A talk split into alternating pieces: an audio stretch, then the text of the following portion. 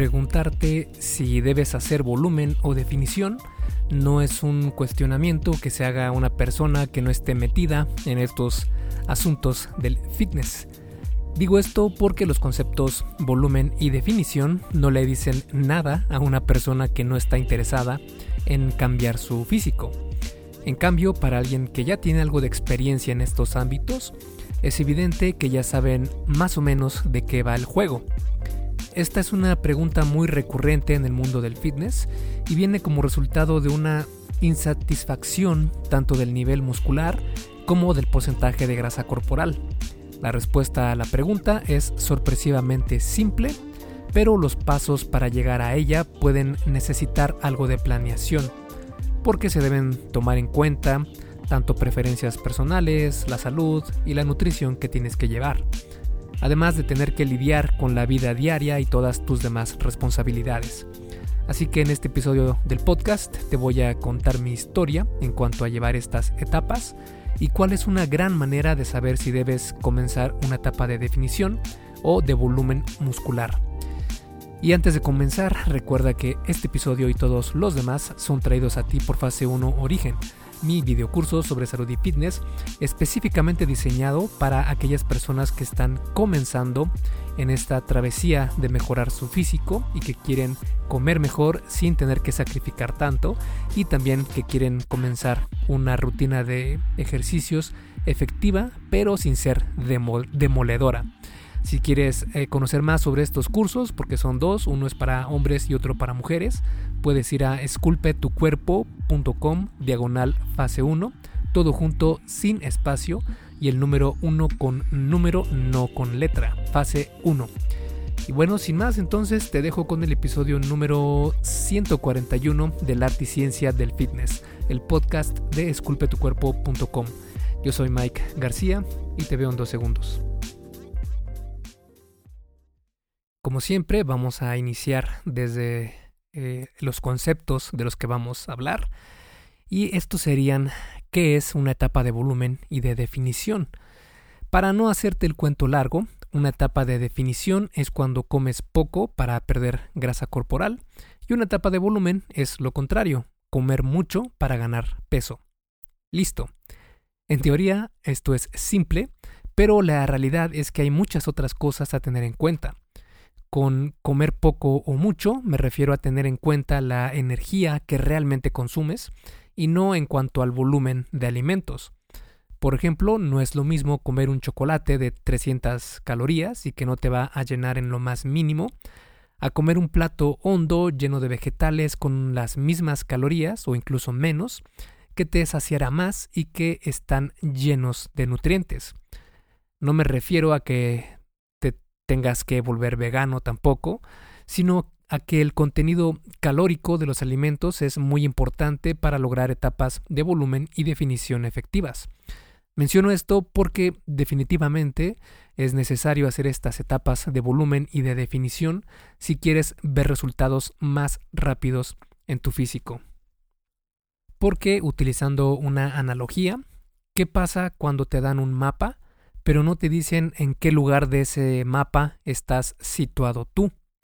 Lo más probable es que puedas interpretarlo a la perfección, pero al no saber dónde te encuentras dentro de este, mapa o de dónde estás partiendo, no podrás saber si ir a la izquierda o a la derecha. Por eso es sumamente importante saber en qué lugar estamos para tomar la mejor decisión de qué camino tomar. En especial si te preguntas ¿Debo hacer volumen o definición? En realidad, no solo existen estas dos etapas, sino que hay una tercera de la que casi nadie habla, y es la etapa de mantenimiento. La etapa de mantenimiento es, bueno, mantenerte igual a como estás en este momento. Y cuando estás aquí, tus entrenamientos son buenos y puedes ganar fuerza y músculo, pero a un paso más lento. Es una buena fase para cuando estás harto de estar en déficit o volumen, o bien porque ya tienes el físico que quieres, que deseas, y solo estás manteniéndolo. Pero si quieres ganar masa muscular o estar completamente definido, sí es muy necesario que tengas estas etapas de volumen y definición. Porque es cierto que puedes ganar músculo y perder grasa corporal al mismo tiempo, especialmente si eres novato, pero es mucho, mucho más lento. Y cuando digo muy lento me refiero a años. Por ejemplo, en mi caso, estuve estancado por cuatro años sin ver mucho resultado en ganancia muscular y era completamente de esperarse porque vivía en un semidéficit eterno y en comidas enormes cada vez que podía hacerlo, lo que me mantuvo estando como en un limbo donde no, no podía eh, ni perder grasa corporal para definir como yo quisiera, ni ganar masa muscular como a mí me hubiera gustado, ni una ni la otra. En cambio, cuando sabes hacer estas etapas, puedes ganar mucho más fácil eh, y rápido masa muscular y también mantener un look atlético todo el año, aunque debes tener en cuenta algunas cosas importantes antes de comenzar. Y aquí el primer error es querer compararnos con los modelos que vemos en las revistas o en redes sociales, porque por lo general estos físicos son totalmente inalcanzables. Y no me refiero a que no puedas lograrlo porque te falte motivación o porque no puedas llevar una dieta correctamente. Me refiero a que son eh, físicos totalmente inalcanzables porque eh, es casi imposible lograrlo porque la mayoría de estas personas utilizan esteroides para llegar a esos niveles, lo cual no es para nada saludable. Además de que los equipos de diseñadores de las revistas utilizan cantidades enormes de Photoshop para que se vean más impresionantes aún. Por eso es mejor tener una expectativa clara de lo que se puede lograr de forma natural. Si piensas que puedes llegar a ser el siguiente Arnold Schwarzenegger de forma natural, pues buena suerte. Lo segundo a tener en cuenta es no ir a extremos. Es decir, si vas a entrar a una etapa de definición, es bueno tener un límite para no seguir perdiendo grasa corporal, si no te verás demasiado delgado y perderás masa muscular. Pasa lo mismo al extremo opuesto. Si estás en volumen perpetuo, siempre tendrás un look de luchador mexicano, además de que tu salud no será la mejor. Y en tercer lugar, si no eres profesional, es decir, si no eres físico-culturista, no tiene caso preocuparte demasiado por llegar a ciertos niveles demasiado bajos de grasa corporal. Es mucho mejor y más sostenible en el tiempo tener fases de volumen y definición más flexibles, sin tanto estrés. Aprender a disfrutar la travesía es también un factor muy importante. Así que si tienes alguna duda, la mejor respuesta es que siempre elijas lo que te haga sentir bien. Es decir, sientes que las eh, llantitas o las agarraderas del amor, como se les conoce, ya te son incómodas, entonces te toca hacer una fase de definición. Por el contrario, si sientes que te ves muy delgado como un niño de 10 años, pues entonces toca volumen. Ya sé, son ejemplos bastante simples, pero la idea se entiende. Si no te sientes bien con tu estado físico, ve para el otro lado. Esto es simple, efectivo y personalizado. Así que, una vez aclarado esto, ya sabes que tu preferencia personal es de las cosas más importantes. Pero si quieres tener una manera más objetiva de elegir volumen o definición, ahora te voy a mostrar cómo hacerlo. Y para eso voy a hacerlo con mi historia personal.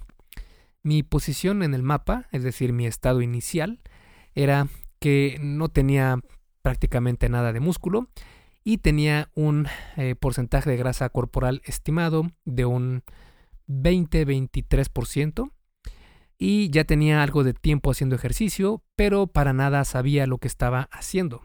No me sentía bien con mi físico y realmente no me imaginaba tener que hacer una etapa de volumen.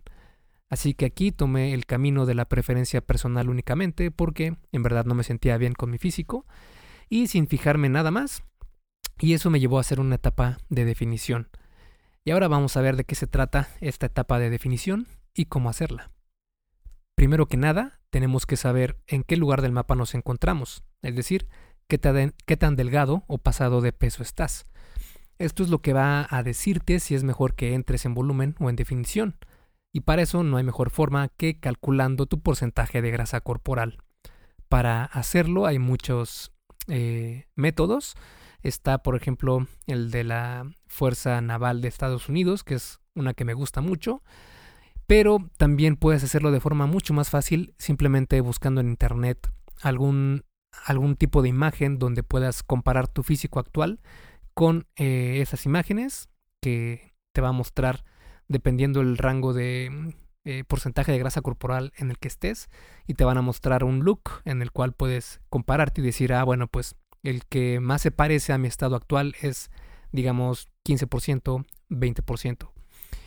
Cabe aclarar que calcular tu porcentaje de grasa corporal mediante una fórmula o mediante comparación no es exacto, pero es un buen punto de partida.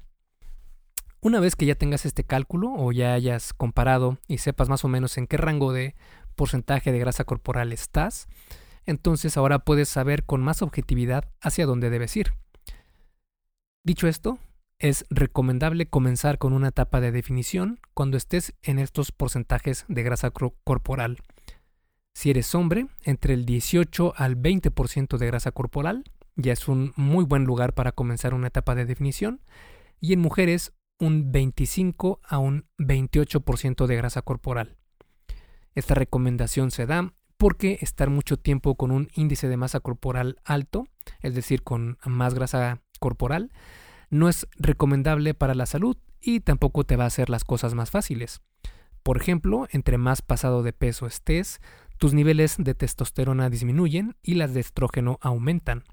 Como probablemente sabes, la testosterona es un disparador hormonal del crecimiento muscular, mientras que niveles altos de estrógeno promueven el, el almacenamiento de grasa corporal. Un combo de puras cosas que no quieres si eres hombre. También cuando los niveles de grasa corporal aumentan, la sensibilidad a la, insulina baja. La insulina es una hormona que lleva nutrientes a las células. Cuando la sensibilidad a la insulina disminuye, tu capacidad para quemar, entre comillas, grasa corporal también disminuye. Y por si esto no fuera suficiente, también aumenta la facilidad con la que ganas peso y obstaculiza la síntesis de proteína muscular, que es la capacidad de tu cuerpo para ganar músculo. Por eso es importante tener la cantidad justa de nutrientes y no excederse demasiado. Y precisamente el siguiente punto a analizar sería la nutrición en la etapa de definición. Los estudios muestran que la única manera de perder peso es mediante un déficit calórico, es decir, comer menos calorías de las que tu cuerpo necesita. Punto.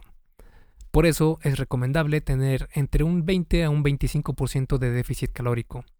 Las investigaciones han encontrado que esto va a lograr que pierdas peso sin que pierdas mucho músculo. Eso es en cuanto a energía se refiere. En cuanto a nutrición, una dieta alta en proteínas es muy recomendable cuando estás tanto en déficit como en volumen, ya que comer la proteína suficiente tiene muchos beneficios para tu organismo. Te recuperas mejor de tus entrenamientos, ganas músculo más rápidamente, pierdes grasa corporal también más rápido, retienes más músculo cuando estás en déficit calórico, te sientes más saciado de tus alimentos, entre un sinfín más de beneficios. También sería un error sacrificar los amados carbohidratos, porque son los que van a darte más energía para realizar tus entrenamientos. Las dietas bajas en carbohidratos, como la cetogénica, por ejemplo, no te ayudan a perder grasa corporal más rápidamente y tampoco te ayudan a ganar masa muscular por dos sencillas razones. La primera es que los carbohidratos incrementan tus niveles de glucógeno, lo que ayuda al desempeño de tus entrenamientos y mejora también las señales para la ganancia de músculo. Y la segunda razón es que mantiene los niveles de insulina altos, lo que disminuye la tasa en la que pierdes músculo. Por eso muchos estudios han demostrado que una dieta alta en carbohidratos es más efectiva para ganar músculo y fuerza. Con todo esto dicho, esta es una manera sencilla de calcular tus calorías diarias en una etapa de definición. En hombres, multiplica tu altura en centímetros por 10, o mejor dicho, en un rango de 10 a 13, y mujeres, multiplica tu altura en centímetros en un rango de 8.5 a 12. Entre más agresivo quieres que sea tu déficit, utiliza el rango bajo, es decir, en hombres 10 y en mujeres 8.5, y entre más moderado quieres que sea, utiliza el rango alto, en hombres 13 y en mujeres 12. Puedes comenzar justo en el rango medio y partir de ahí. Por ejemplo, si eres un hombre de 1,80 metros y quieres un déficit moderado agresivo, entonces puedes multiplicar 180 por, digamos, 11, que está en el rango de 10 a 13, y esto nos arroja un resultado de 1980 calorías diarias que podemos redondear fácilmente a 2000 calorías. Estas calorías las repartimos en los diferentes macronutrientes de esta manera. Proteína 35%, grasas 25%, carbohidratos 40%. Si quieres saber más sobre cómo puedes hacer estos cálculos, puedes checar el artículo que tengo sobre dieta flexible, que está en esculpetucuerpo.com diagonal como guion hacer guion dieta guion flexible y ahí está el link para que vayas directo a este artículo donde explico esto con mayor detalle. Ahora, en cuanto a cuánto tiempo es recomendable estar en etapa de definición, esto es sencillo una vez que llegues al 8 o al 10% de grasa corporal si eres hombre. Pero trata de hacerlo lo más rápido posible sin tener un déficit extremo. Te digo esto porque está comprobado que la mejor manera de perder músculo es restringir mucho tus calorías y pasar mucho tiempo con un déficit calórico. Así es, tener un déficit calórico muy grande y pasar mucho tiempo con una dieta para perder peso es bastante negativo para tu masa muscular. Y eso es precisamente lo que hace la gran mayoría de personas cuando quieren perder peso. Esto va a provocar que tengan más hambre, antojos y menor energía en sus actividades diarias. Por estos motivos es que muchas personas están en fases de definición por 3 a 4 meses máximo y luego tiran la toalla y se van a los tacos más cercanos para regresar con venganza a comer como siempre lo habían hecho. En cuanto a la etapa de definición se refiere, eh, rápido, estable y sin extremos es la mejor opción. Haciendo esto pude reducir mi porcentaje de grasa corporal al 10-11%, pero mm, tampoco me gustó el look que tenía porque parecía un niño de 10 a 11 años de edad. Cuando llegué a este estado me mantuve así por años y todo por no querer hacer una etapa de volumen por miedo a recuperar toda la grasa perdida. Grave error. Si sabes lo que estás haciendo, es mucho mejor tener una etapa de volumen y es justo lo que vamos a analizar en el siguiente tema. Hey, rápidamente, antes de seguir con el episodio, ¿me harías un favor? Si te está gustando lo que estás escuchando en este podcast, ¿puedes compartirlo en tus redes sociales? Basta con que tomes una captura de pantalla o te tomes una foto y compartas la publicación en Facebook, Instagram o en cualquier otra red social mencionando el podcast El arte y ciencia del fitness. Porque simplemente con que hagas esto, que realmente no te lleva más de un minuto, me ayudas un montón a que Esculpe tu cuerpo crezca y podamos cambiarle la vida a muchas más personas. Y si haces esto, no olvides etiquetarme en la publicación para que pueda agradecerte personalmente. En Facebook estoy como blog Esculpe tu cuerpo y en Instagram como Esculpe tu cuerpo. Vale, sigamos entonces donde nos quedamos en el episodio. Y en este caso, si estás en estos rangos, sería una muy buena idea entrar ya a una etapa de volumen. En hombres, como te comentaba anteriormente, entre el 8 y el 10% de grasa corporal y mujeres entre el 18 al 20% de grasa corporal. La ventaja de estar en una etapa de volumen es que estás lleno de nutrientes y energía para poder crear los tejidos musculares que tanto buscamos, además de que tus niveles de insulina se elevan. Cuando tus niveles de insulina se están más altos, tu cuerpo está más receptivo a almacenar las calorías que comes para que sean convertidas en músculo y glucógeno, y menos como grasa corporal. Pero recuerda que siempre debes tener también tus eh, preferencias personales. Por ejemplo, en mi caso, cuando no sabía cómo entrenar efectivamente, llegué a un 10-11% de grasa corporal y quería llegar al 8%, pero siendo completamente sincero, me iba a ver muy muy delgado, sumamente delgado, porque no tenía la masa muscular necesaria para verme saludable y estar saludable. Así que decidí mejor entrar a una etapa de volumen. Fue la mejor decisión que pude tomar porque cambió las cosas por completo. Y ahora vamos a hablar entonces sobre cómo debe ser tu nutrición en etapa de volumen. El error principal aquí que se comete al entrar en la etapa de volumen es el de querer comerte todo lo que esté a la vista con el pretexto de estoy en etapa de volumen, puedo comer lo que sea y cuanto sea. La realidad es que no puedes forzar a tus músculos para que crezcan más rápido, llenándolos a no más poder de calorías. Llega un momento en que la comida que consumes deja de alimentar a tus músculos y se va a ser almacenada como grasa corporal.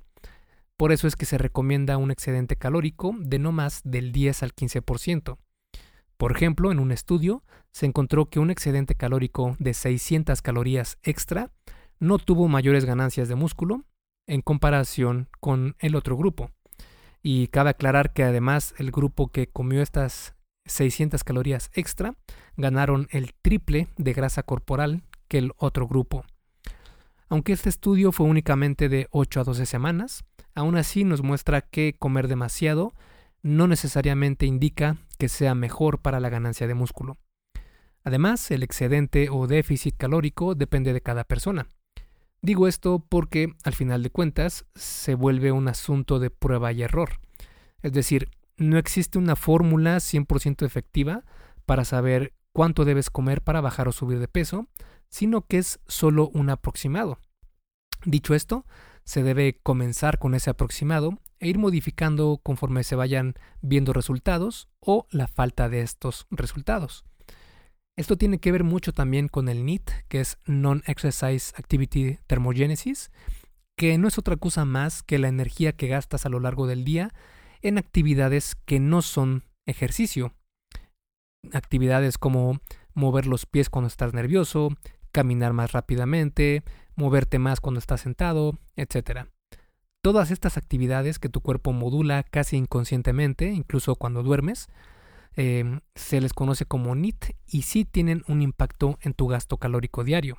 Por ejemplo, en un estudio se encontró que en promedio el NIT de los participantes gastó dos terceras partes de las calorías consumidas en una etapa de volumen. Esto es muchísimo. En cuanto a macronutrientes, al igual que en la etapa de definición, es mejor priorizar la proteína.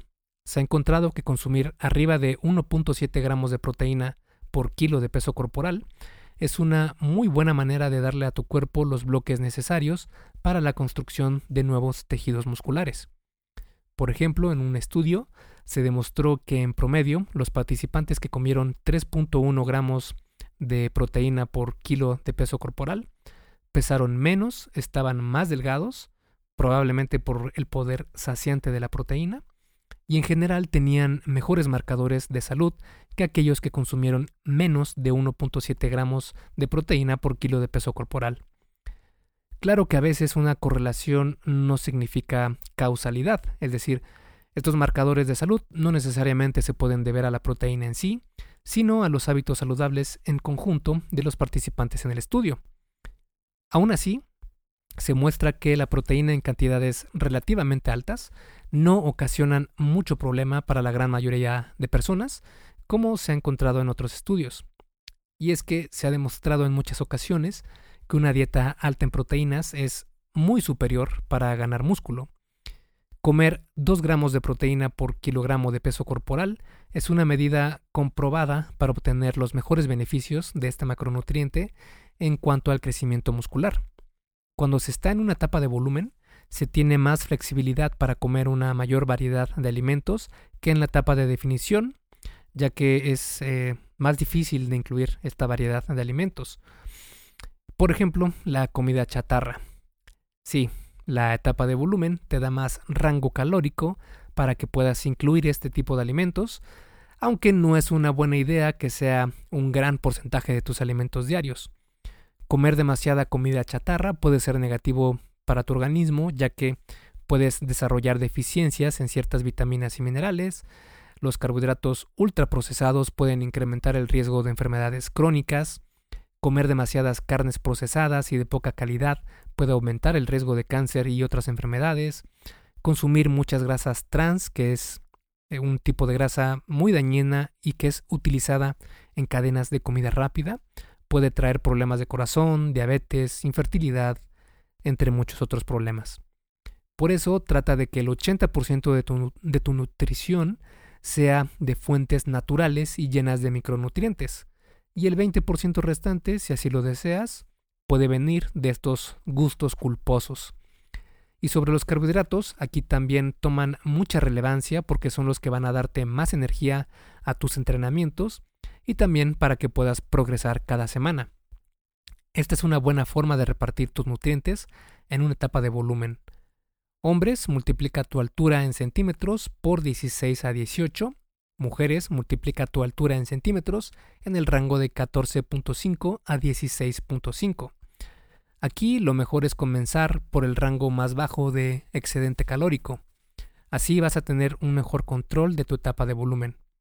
Por ejemplo, si eres una mujer de 1 metro con 60 centímetros, entonces multiplica 160 por, digamos, 14.5, lo que da un total de 2.320 calorías, que podemos redondear a 2.300.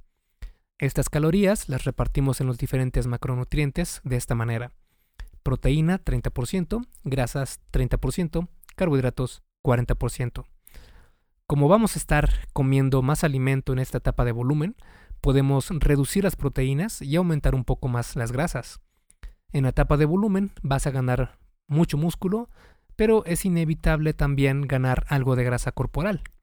Haciendo esto, puede llegar a un nivel del 18% aproximadamente de grasa corporal, y aquí no me sentía tan pasado de peso, pero tenía curiosidad de ver cuánto músculo había ganado, así que decidí parar aquí mi etapa de volumen para comenzar la de definición. En cuanto a cuánto tiempo es recomendable estar en etapa de volumen, regresamos a la misma fórmula, una vez que llegues al 18-20% de grasa corporal.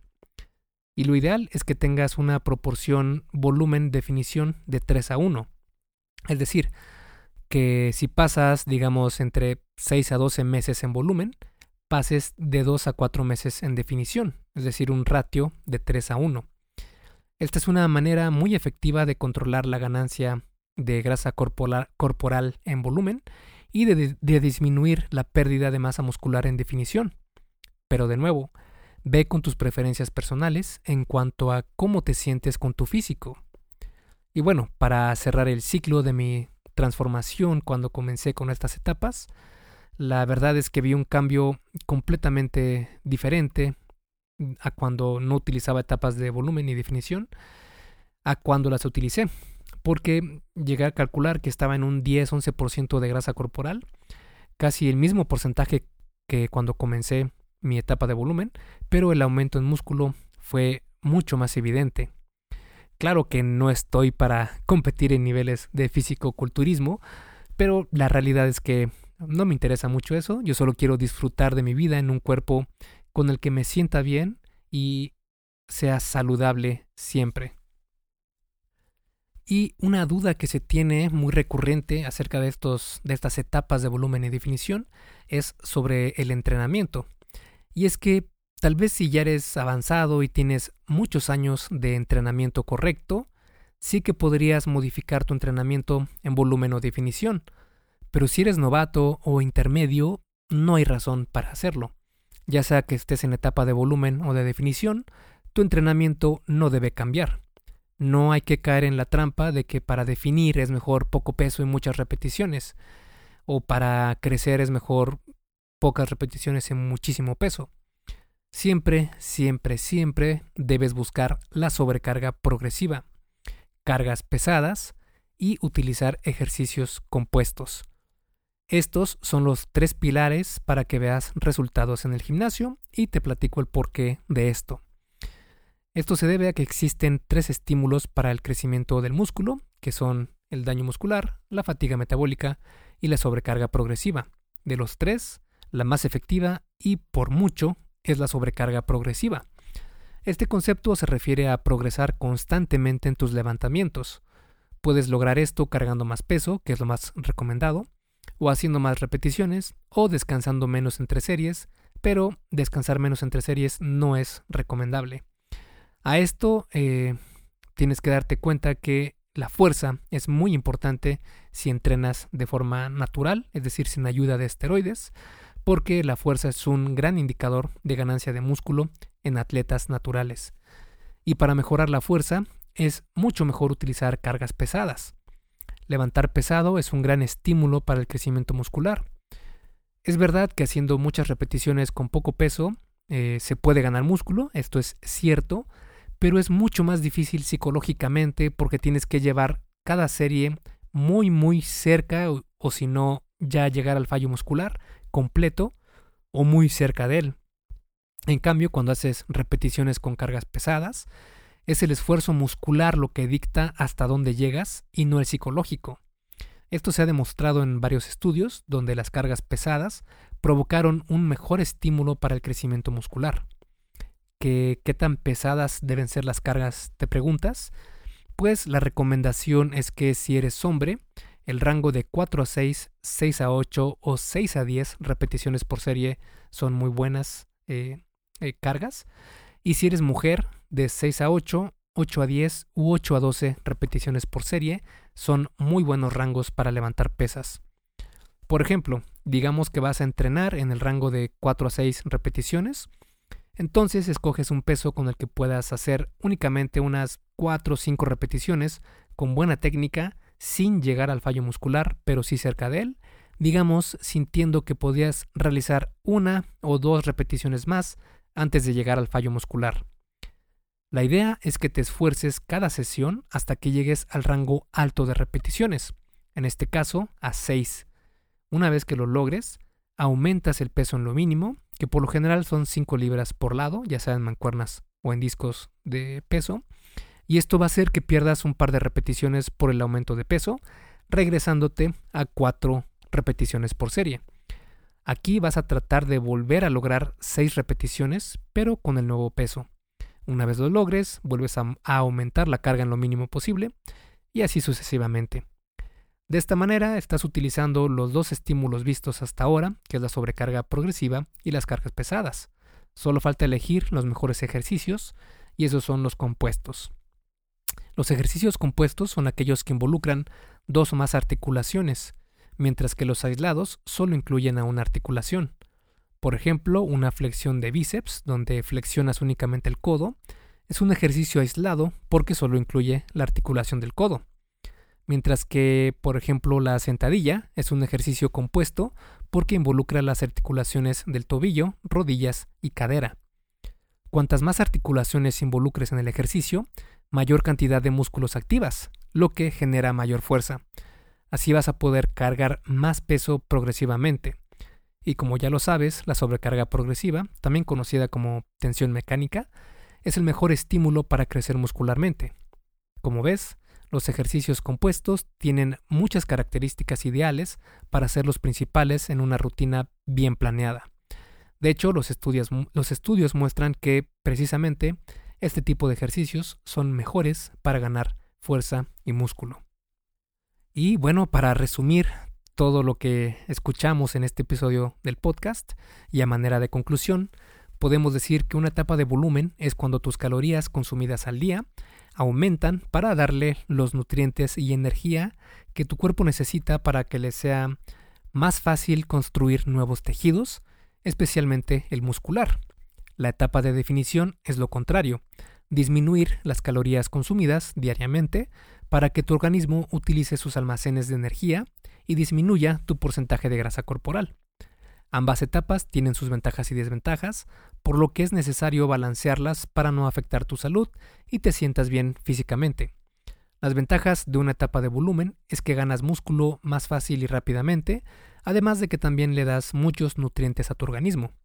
El problema es que si te pasas, puedes subir mucho de peso y crear problemas de salud como la resistencia a la insulina o disminuir tus niveles de testosterona.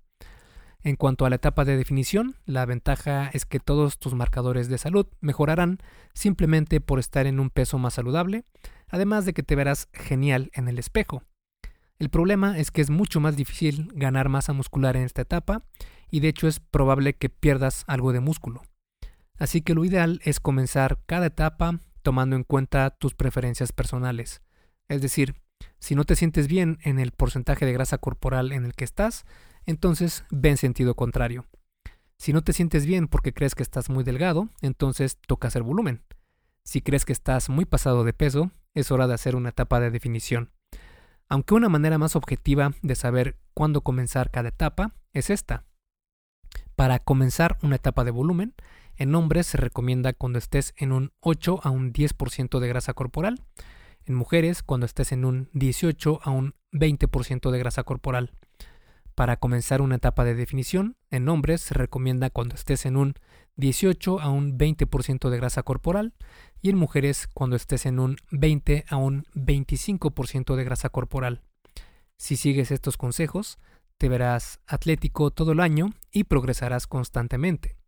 El mayor reto aquí es aceptar que cada etapa va a llevar su tiempo y si hay algo que debas incluir en tus programas de entrenamiento y nutrición, esos deben ser, sin lugar a dudas, tiempo y paciencia. Esculpe tu vida, comienza con tu cuerpo. Y hasta aquí el episodio del podcast de hoy. ¿Te gustó?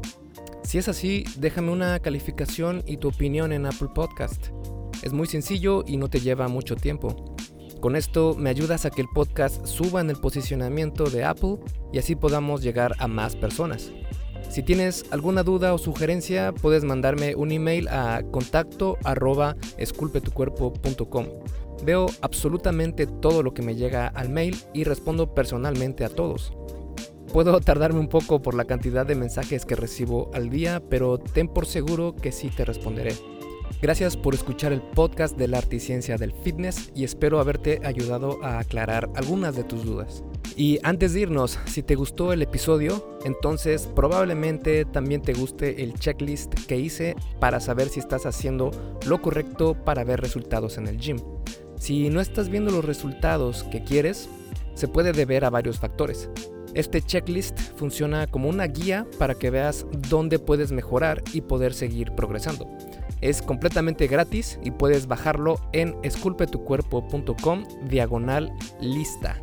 Me despido y nos vemos en el siguiente podcast.